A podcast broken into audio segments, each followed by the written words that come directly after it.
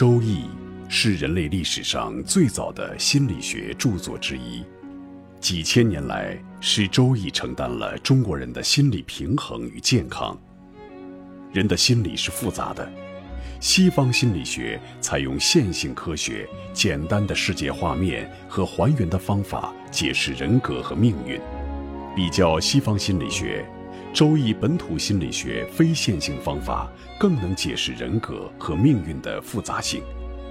北京周易研究会创办人徐坤教授采取东西文化比较方法，为您揭示周易心理学的强大生命力。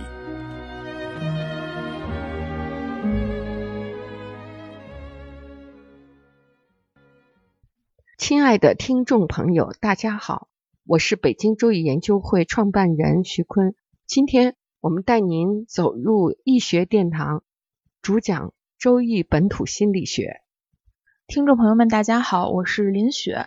跟着徐教授了解了地天髓，了解了穷通宝鉴这种中国古代的复杂的人格理论以后，我们真的觉得对我们的人生都是非常的有指导意义的，也为我们打开了一个复杂性的世界观。那么这一讲，徐坤教授打算给我们分析哪一种命盘呢？我们讲了甲木生在寅月，甲木生在卯月，下面我们就讲一个甲木生在辰月，寅卯辰啊。我们看看甲木的十二宫，每一个耳熟能详的这些名人，他们都是怎么样过来的？这甲木生在辰月呢，有民国的一个特别有名的女性豪杰，叫郑玉秀，她就是甲木生在辰月。他的年呢是癸巳年，月呢是丙辰月，日呢是甲戌日，时是甲戌时。哎，当时我刚摆出来，我就看，你看它地支有多少戊土？戊代表胃哈，甲戌里边有一个戊，日主底下有个戊啊。时间还是甲戌时，还是个戊。然后丙辰月，辰的土是阳土，也是一个戌。然后癸巳它有一个余气还是虚，你说他那个八字的四个地支都含着戊土，就表明他的胃在他妈妈怀他的时候是过旺的。一般一到三就是炸死嗖嗖，马马虎虎就都还可以，三还都还可以，四就不行了，因为他已经去世了。他的抚养过程咱们不知道。其实这种特点的孩子就从小爱胃酸，吃点什么你闻小孩嘴就是臭的。消化不是分泌的过旺就是不足，他的胃呢是有问题的。然后我看到这里，迅速的就在网上查了一下，哎，果然他死于胃癌。晚年的时候他在美国，晚年很凄凉，就得了胃病，然后胃癌，最后就死了。而且像他这种，我们说了，月支所藏的天干，天干透出来就是主这个命局的格局。月支呢，它是藏了一个戊土，藏了一个癸水。藏了一个乙木，都没透，没透呢，就月支的主气戊土作为这个命盘的格局。那戊土呢，甲克土，甲木克戊土是偏财，所以呢，它是偏财的格局。偏财有什么特点呢？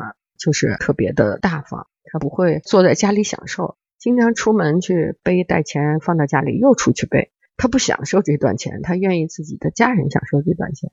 偏财的那外缘也特好，人缘好。有好多的琼瑶故事啊，无论是男人和女人哈，都会有很多这种情感的故事。这种偏财格局的人呢，可以挣那种顺手牵羊的财。那坐在一起，大家聊一聊，他就找着挣钱的机会。别人还在说话呢，他钱都赚在兜里了，就是特别有那种财撞腰的运气。花钱也是特别大方，大手大脚的。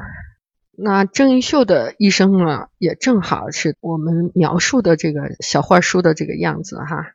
他也是一生呢有很多的机缘巧遇，特别与众不同。比如他小的时候五岁就开始裹小脚，那个清朝嘛，有满清的末年，他就不裹，哎，他就没裹啊。他不像别的小孩不想裹，也是把骨头都折了也得裹，哎，他就没裹成。然后呢，他爸爸呢是清朝的户部的一个官吏。就给他在他们省，就相当于现在的省长啊，跟省长的儿子呢结了这个娃娃亲。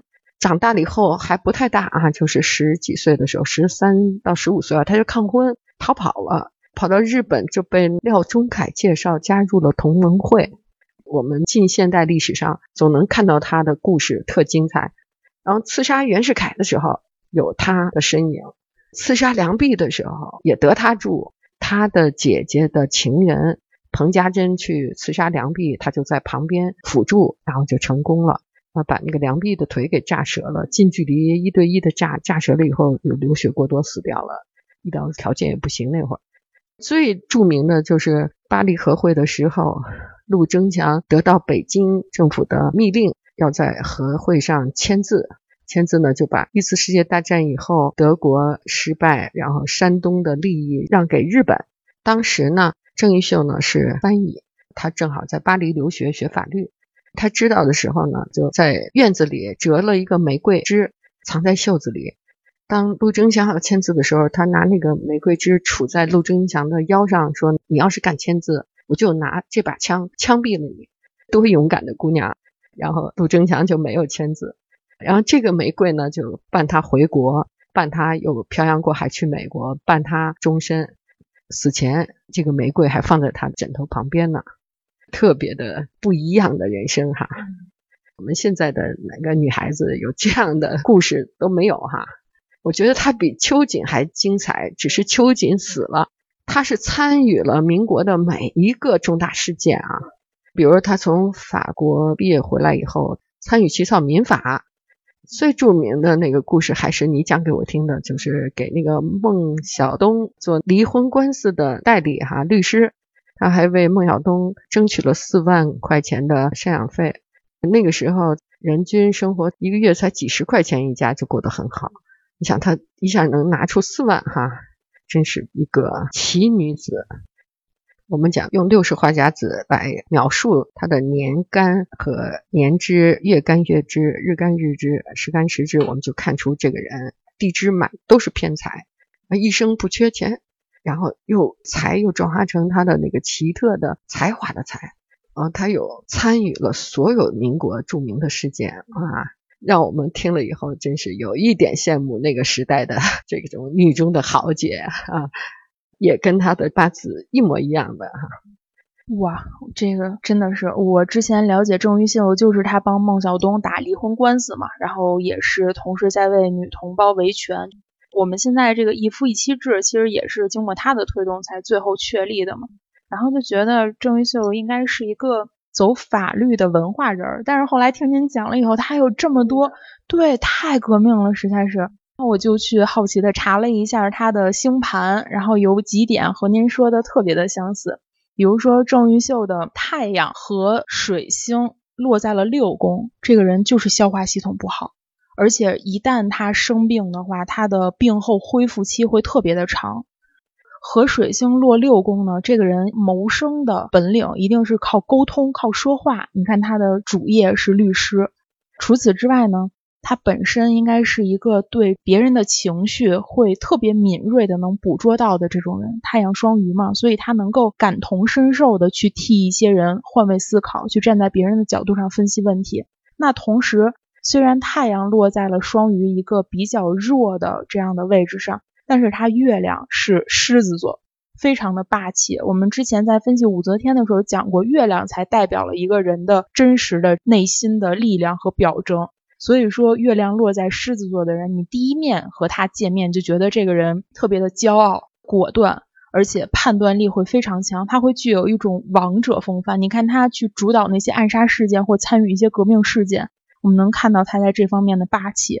我后来看了一个故事，也是说，好像他们是去刺杀谁的过程当中啊，有人跟他说：“你一个女的，你就往后撤撤吧，那炸弹会炸，多危险啊！”这个时候，郑玉秀说了一句话，特别的霸气。他说：“炸弹要是不炸，那还叫炸弹吗？”那我们真的能看到他的这个星盘，的确是英雄气概，而且像您说的，是个民国奇女子。这几讲呢，我们主要讲了木生三春。甲木生在寅月，甲木生在卯月，甲木生在辰月，他们的人生是什么样子的？也例举了我们耳熟能详的岳飞啊、郑玉秀啊这些名人的例子。那随着我们讲课的深入呢，希望大家慢慢的会熟悉我们的复杂性的描述语言。林雪，我觉得我跟你坐下来，我也快会星盘分析了，真的，我也得好好学学西方的分析方法啊，挺有意思。我们讲到甲木生在辰月，就把三月甲木的特点全部讲完了。现在我们再用三月甲木的经典给大家复习一下，加深大家的理解。甲木生在寅月，如果透出丙，就是武则天那个八字，它就是月支上透出了丙火，这个格局呢就叫寒木向阳。但是透出丙火的。太少了，也有透出丁火的，透出丁火，那它的月柱就是丁未。这个透出丁火的属于文星，为木火通明之象，又叫伤官生财格局。这些格局呢，啊，如果大家不能深切的理解，就先把它记下来，这是很有用处的。我记得当年胡润排行榜，比亚迪的老板王传福排了第一名。那一年，他就是伤官生财格局。做企业的，特别是要注意自己哪年大财来，一定要落袋为安。那么甲木生在卯月呢？我们举了岳飞、三毛、邓丽君、贺龙、顺治、山本五十六，就随便一滴落就是一大串儿，他们都有共同的命运特点。比如岳飞是被砍头了。三毛呢是自杀了，邓丽君是意外的凶灾暴死了，贺龙呢也是文化大革命被害死了，顺治呢他是皇帝嘛，他周围老有那种高人，就劝他离开尘世和江湖，自己躲到庙里，所以顺治的结局呢没有暴死。山本五十六呢也是，他是日本的海军的司令，他是有一次在战斗中被击伤致死了。所以呢，我们知道那个甲木生在卯月，那就是任，那有任同时有杀的都是军界的首领。如果有认认透出来的，像三毛和邓丽君，那都是死于非命的。讲这个不是为了吓唬大家，而是 让你理解我们中国文化留下的这部精华，把人解释的多么掷地有声，多么准确。如果自己有这种。命理特点一定要提前防范。那这一讲呢，我们就还特别讲了甲木生在辰月，其实见火就是富贵。我们讲的这个郑玉秀就是满盘是财啊，它的特点。那三月甲木在滴天随历是怎么刻画呢？他说甲木参天，脱胎要火，春不容金，秋不容土，火之成龙，水荡其虎，地润天河。直立千古，我这要是初学的人一看全懵了哈。什么叫脱胎要火呀？因为春天初春的木啊还是很寒的，要盘里边有火才能暖局，木才能从冻土中长出来。但甲木呢是参天的木，春不容金，就金要克木嘛。但是春天的金是伐金，它克不动木。秋不容土，秋天的土也是伐土。木是枯木，所以它也克不动土。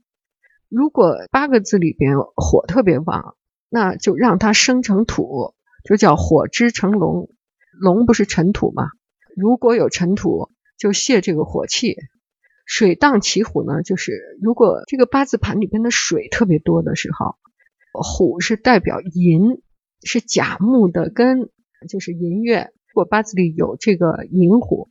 那水都生了寅木了，这样呢，水就泄了，就可以地润天和，直立千古。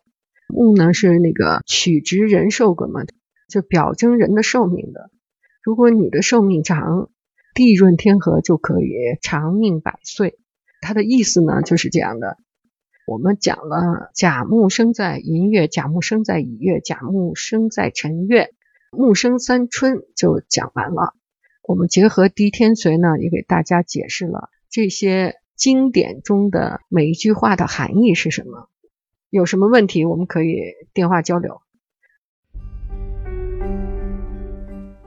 各位听众朋友，本期论题由北京周易研究会创办人徐坤教授亲自答疑，答疑热线：幺三三零幺幺二三二六五八零零八幺零。零二七七。